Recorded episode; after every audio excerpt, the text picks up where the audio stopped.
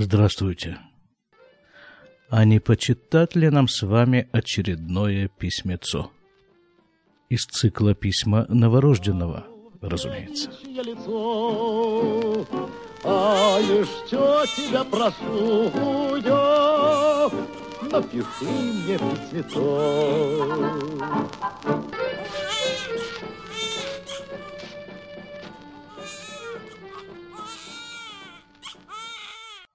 А для новых слушателей краткое содержание предыдущих серий. В январе 1992 года юноша, обдумывающий жилье, Житье, видимо, да, все-таки? Ну, жилье, наверное, будет точнее. Так вот, он дообдумывался до такой степени, что уехал на постоянное жительство из Красноярска, в котором он к тому времени прожил без малого 30 лет и 3 года, уехал в Израиль. И по приезду в Израиль тут же практически попал в кибуц. Хрущева, помните? Господа, господин председатель, мы живем на земле не милостью Божией и не вашей милостью, а силою и разумом нашего великого народа Советского Союза и, и всех народов, которые борются за свою независимость. Не заглушить вам! Не заглушить вам! По преданию, однажды Никита Сергеевич сказал так. Следующее поколение советских людей будет жить при коммунизме. И ведь как в воду глядел – Судьба так распорядилась, что мне в числе некоторых представителей следующего поколения советских людей довелось пожить при коммунизме. Это не бред, это кибуц. Житье при коммунизме продолжалось 4 месяца. И оказалось к концу этого срока довольно-таки скучным занятием – Плюс еще особенности местного коммунизма не позволяли мне оставаться дольше в кибуце, и мне пришлось его покинуть и переехать в другое израильское сельскохозяйственное поселение Мошав, Кфар Хогла. По приезду в Израиль я начал писать письма своему другу на Украину, а пару месяцев назад мой друг прислал мне пачку моих же писем. И вот чтением этих писем мы с вами и занимаемся – еще такое сопоставление. Вот археология, да, что известно о археологах из учебников истории.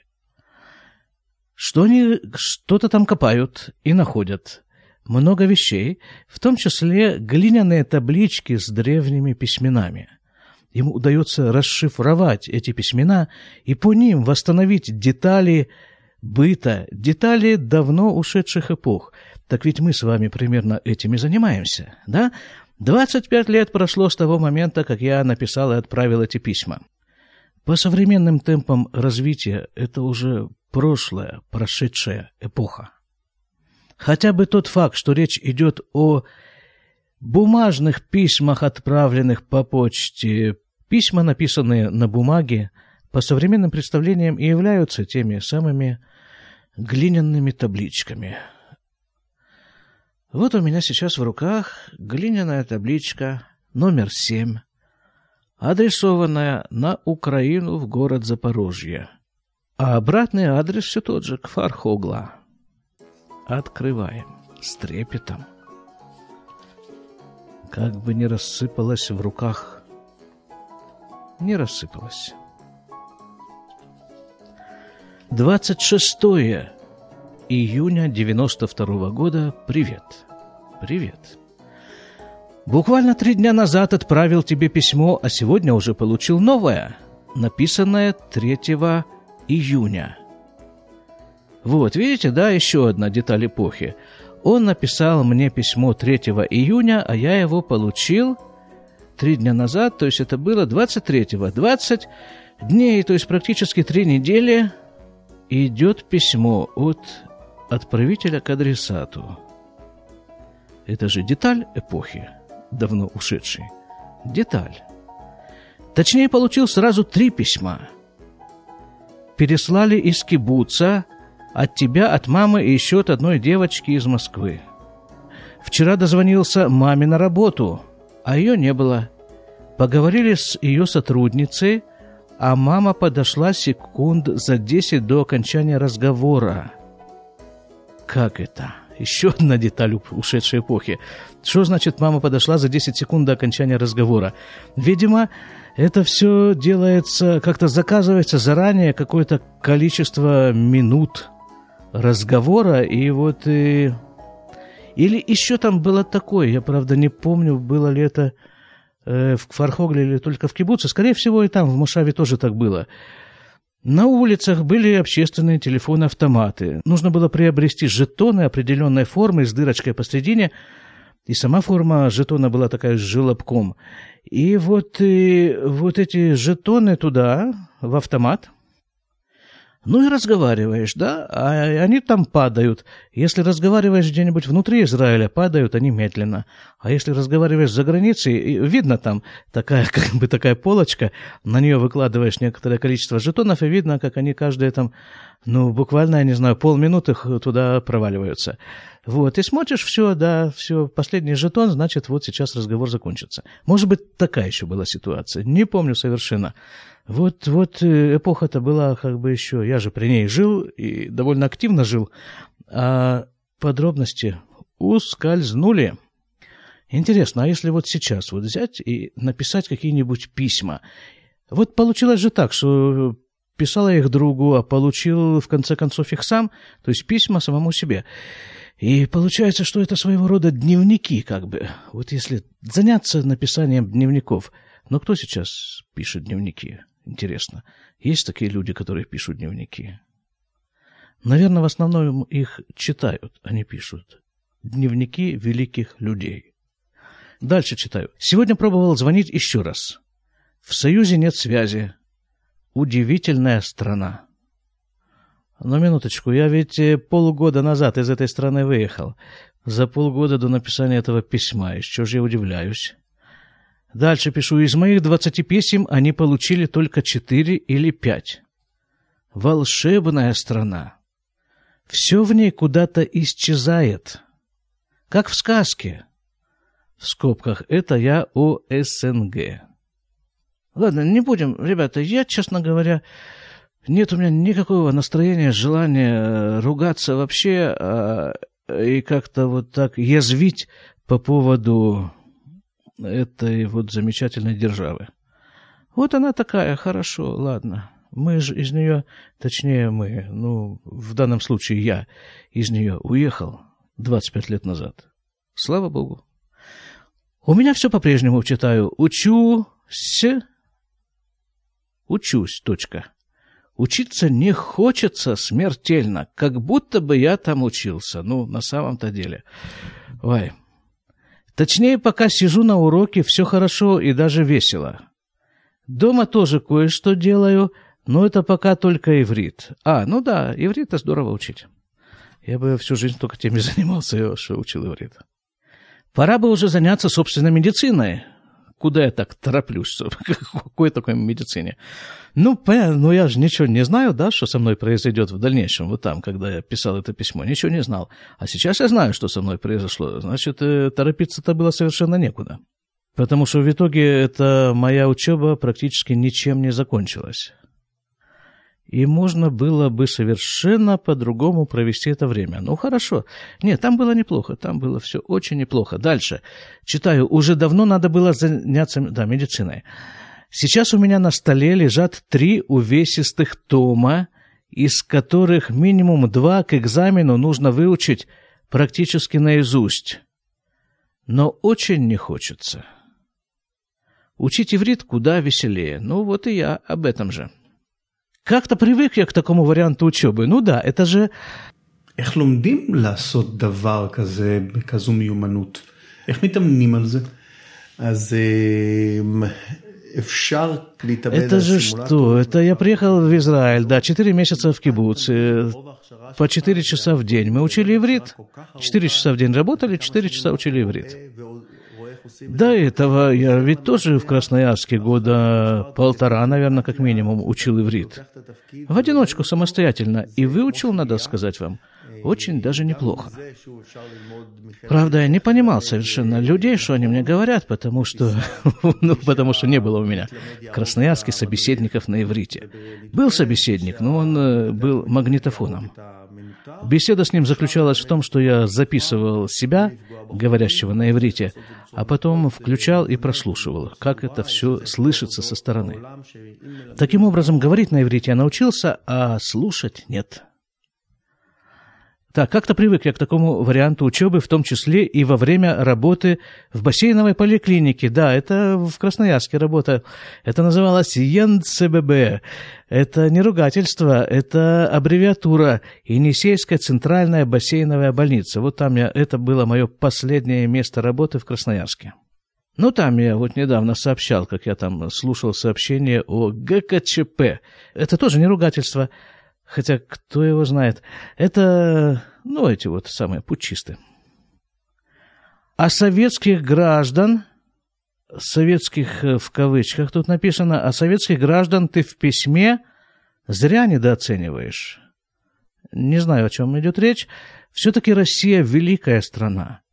Если абстрагироваться от всех этих придурковатых наслоений, в скобках, СНГ, СССР, РСФСР и иже с ними, скобки закрываются, то Россия как понятие географическое, национальное, культурное, историческое и прочее, прочее, это явление несравнимое по своей значимости ни с чем. Дудки, товарищ, пишущий письмо, официально вам заявляю, дудки. Насчет того, что это несравнимое ни с чем э, явление. Неправда. Ну, мне можно простить, потому что все-таки все-таки я тогда еще очень-очень мало знал о той стране, в которую я приехал, и о том, что здесь на самом-то деле происходит. И происходило. Дальше читаю. В кибуце, когда начинаешь разговаривать с ребятами из Аргентины, Канады, Франции, откуда бы то ни было, то обязательно выясняется, что либо бабушка, либо прадед его выехали в свое время из России или в крайнем случае из Польши. Вот, да, вот это действительно, вот это, вот, вот это явление, может быть, и является ни с чем не сравнимым. Э, только я-то имел в виду другое. Но э, э, Россия сейчас я попробую это сформулировать. Россия ни с чем не сравнимая кузница кадров для всего мира. Кузница кадров, кузница идей, людей, чего, ну, многих совершенно, да и, собственно говоря, и всяких полезных ископаемых. И вот это все уходит – уплывает из России куда-нибудь э, по всему миру, распространяется, и вот там оно прививается, развивается, дает плоды и всходы. Наоборот, наверное, всходы и плоды. Но, тем не менее, понятно, да, обозначено явление. Вот это вот, вот это явление действительно ни с чем не сравнимое. Дальше читаю. И еще раз повторюсь, что за молодыми ребятами – приехавшими из Союза, чувствуется такой колоссальный потенциал, которому вряд ли что сможет противостоять. Ребята, это э, идет речь о вот тех вот э, ребятах, с которыми я в кибуце жил, учился. Это вообще для меня было одним из самых первых сильных впечатлений в Израиле. Вот такой вот подбор очень мощной молодежи. Там ведь я был одним из старейших учеников этого, этого ульпана в кибуце. Мне было тогда 32 с половиной года, а средний возраст э, учеников, ну, наверное, был, не знаю, года 22 примерно. Так, дальше. Что тут пишут? А остальные ученики... Насчет вот этого противостоять только я не понял. Ничто не сможет противостоять. Сможет, запросто сможет. Им сможет э, успешно противостоять государство Израиль. И поэтому я почти уверен, что большинство из вот этих вот ребят, с которыми я учился тогда 25 лет назад в Кибуце, они уже находятся далеко за пределами государства Израиль. Хотя, кто его знает. Дальше. А остальные ученики нашего Ульпана не советского происхождения, особенно, извини меня, американцы уныло однообразны. Все может быть, не помню. Основной круг забот, видимо, тех же американцев, слегка выпить, много потанцевать, при случае, э, опустим это выражение, и съесть что-нибудь малокалорийное, но очень полезное. Нет, ну это какой-то уже у меня такой советский пошел стереотип, какой-то скучный стереотип. Я не знаю, не помню, что там было с американцами в кибуце, но вот здесь я знаю довольно много людей, которые приехали из Америки совершенно, ну, трудно их свести к какому-то общему стандарту. Но все нормальные люди, все разные, и все, все в порядке. Как-то, ну вот, скучно очень скатываться каким бы то ни было стереотипом. Хотя бы потому, что это неправда. Нету стереотипа. Стереотип есть, но только как продукт какого-нибудь не очень развитого мышления. Дальше читаю. А может, они только на отдыхе такие, американцы в смысле? Ну да бог с ними. Они уже все поразъехались, так как Ульпан наш неделю назад официально закончился. Ну, для меня-то он закончился раньше, я говорил уже об этом. Я присутствовал на прощальном празднике, а, да, уже как гость и, не дожидаясь конца этого праздника, поздно вечером уехал в свою деревню под прощальную песню провожающих. По актировке, врачей путевки, я покидаю лагеря. Да, было, это помню, вот это я помню. Да, я вот шел, и со мной шли эти ребята, с которыми вместе я учился. И вот как-то они меня провожали, мы вышли туда уже за ворота, кибуца, еще шли, шли, шли какое-то время и пели вот эту вот песню. Бактировка, врачей путевка, родной я лагерь покидал. Бактировка, врачей путевка, родной я лагерь покидал. А на этой неделе у нас тут в Израиле власть поменялась. О, выборы у нас произошли все-таки. Все произошло законным путем, то есть путем выборов. А я тоже участвовал в выборах, в скобках, первый раз за последние четыре года. Ну да, а почему четыре? Я только четыре года не участвовал в выборах. Я помню, что вообще в Союзе в выборах участвовал только один раз, когда мне исполнилось 18 лет. Да все может быть. И наши победили с разгромным счетом. А кто ж тогда такие были наши? Судя по всему, это были левые, за которых меня убедил голосовать кибуц. То есть нынешнее правительство, Ликуд, во главе с Ицхаком, во главе с Ицхаком Шамиром, ух ты, какие фигуры тут уже, покойный Ицхак Шамир, уходит в отставку. О, а сейчас Ликут, э, вот сейчас, вот тысяча, какой там у нас год, 2017, Ликут у нас уже при власти находится, не знаю, что-то давно очень, ну, несколько каденций. А каденция в Израиле 4 года или 5, что такое. Так, читаю. А 13 июля при... приходит новый состав Кнессета во главе с Ицхаком же, но Рабиным. Да. Ну вот, а через несколько лет после этого Рабина убили прямо при исполнении им служебных обязанностей. Приходит Рабин и партия Авода. Ажиотаж это событие вызвало колоссальный. Кстати, в выборах участвовали 77,5% имеющих право голоса. Все ждут решительных перемен к лучшему. Напрасно. Напрасно ждут. Причем это повторяется каждые вот эти четыре года. Э, вот напрасное ожидание решительных перемен к лучшему.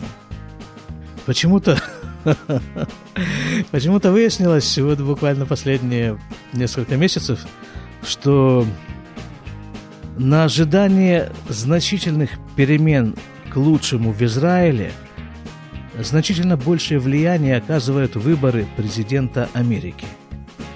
Это из э, серии комментариев. Я тут вступил пару раз в политическую дискуссию, в основном ради языковой практики. Интересно. Дурашки, говорю я им, на их еврейском языке. Это, это я ерничаю.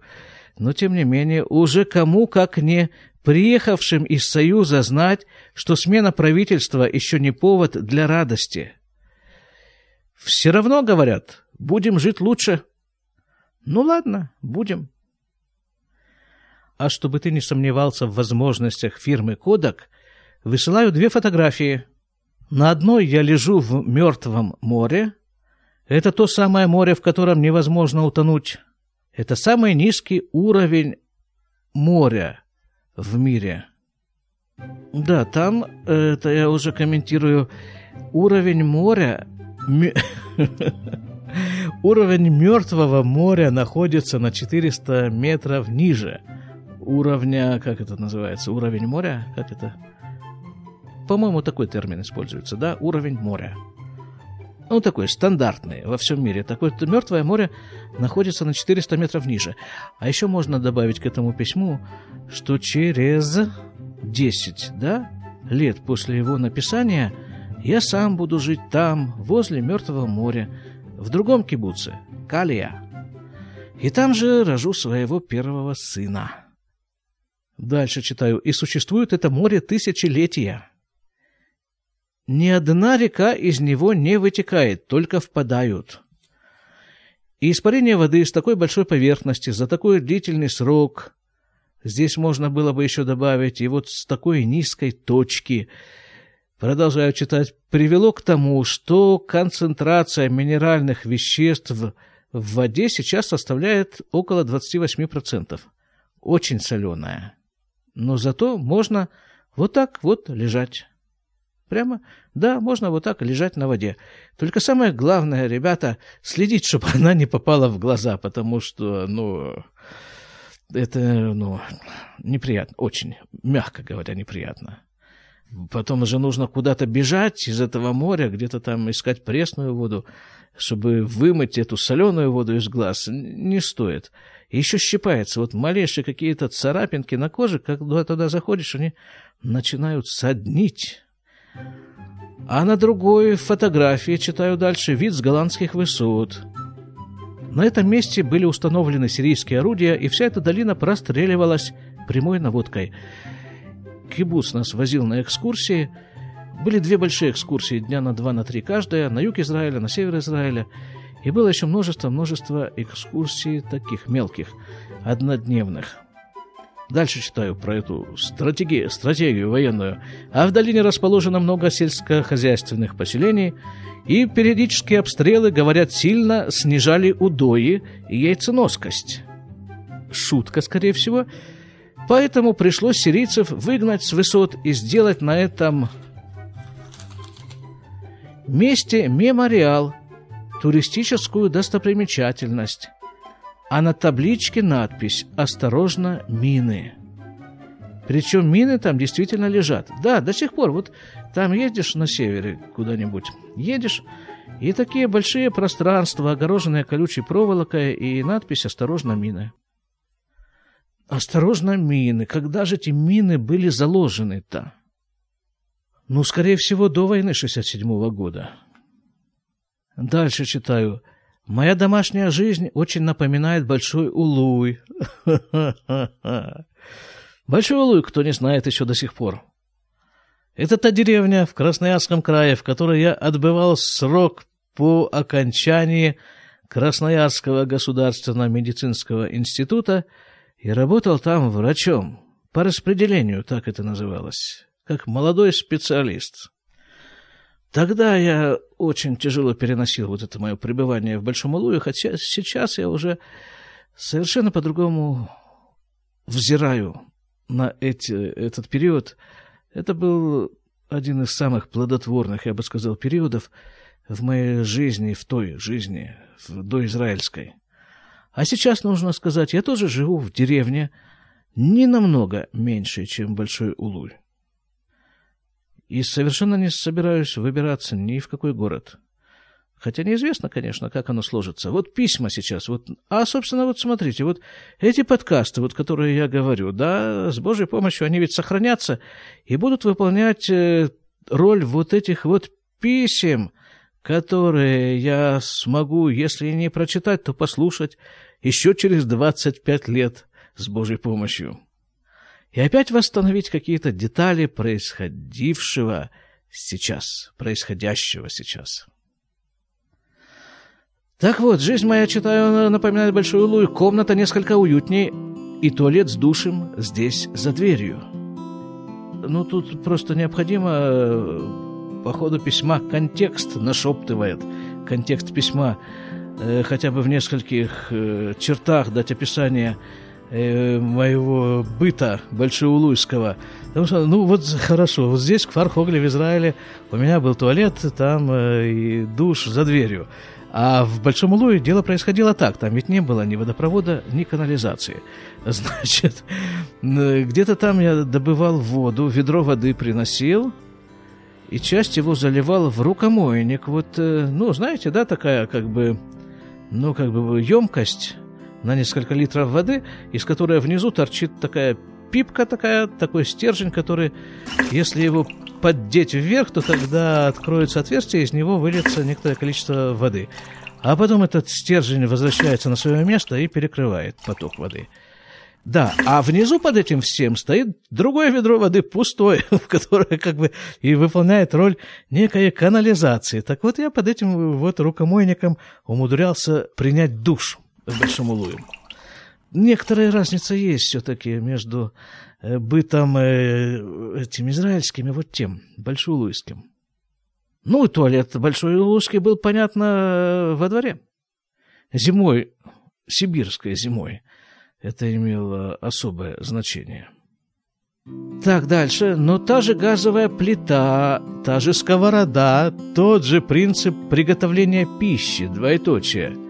Бросил на сковородку и через пять минут уже все съел. Да, вот это идеально. Под этот принцип в последнее время подходят куриные бифштексы, сосиски, бурекосы. Это меню моего питания там, в Квархогле. В скобках это некая разновидность... А, бурекосы. Что такое бурекосы?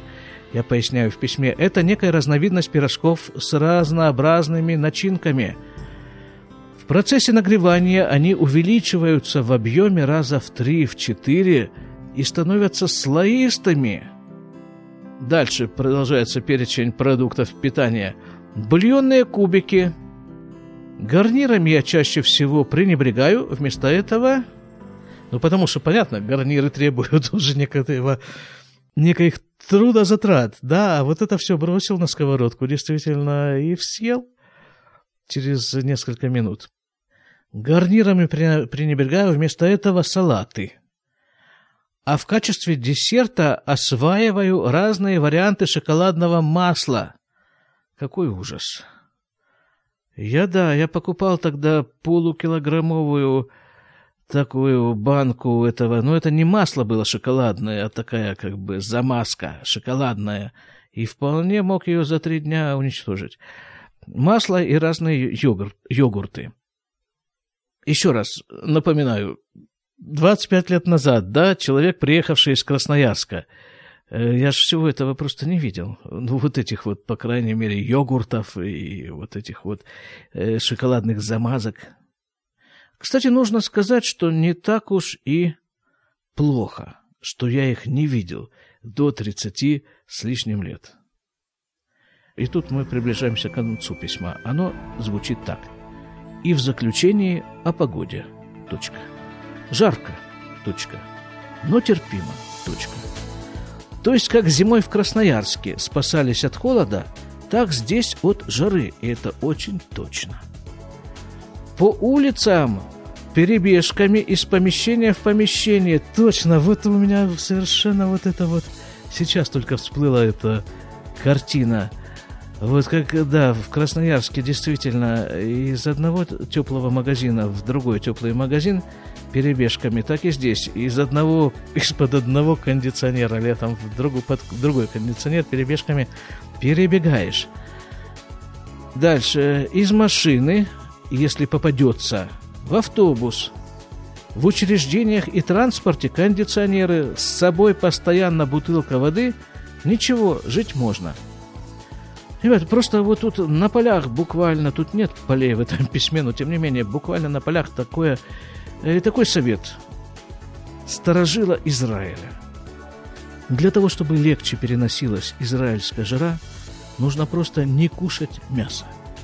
Очень помогает. Проверено и испытано. Дальше, с собой постоянно бутылка воды, ничего жить можно. Жара не самое страшное. Всем привет. Подпись. Ну все, ребята.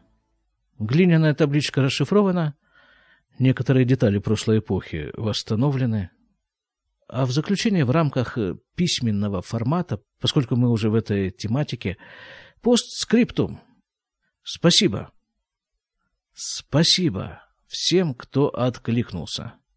Марине Одинцовой, Артемию Бондаренко, Теме за подробные комментарии. Особый поток писем вызвала тема, которую я затронул в одном из подкастов в письмах новорожденного о том, существуют ли в России и в прилегающей к ней территориях радиоточки. В квартире розетка радио, прикрепленная к стене. Вокруг этого поднялась некая дискуссия. Выяснилось неожиданно, что такая розетка носит, кроме всего прочего, оборонное значение. И вообще все это было очень увлекательно. Спасибо. Будьте здоровы. До свидания.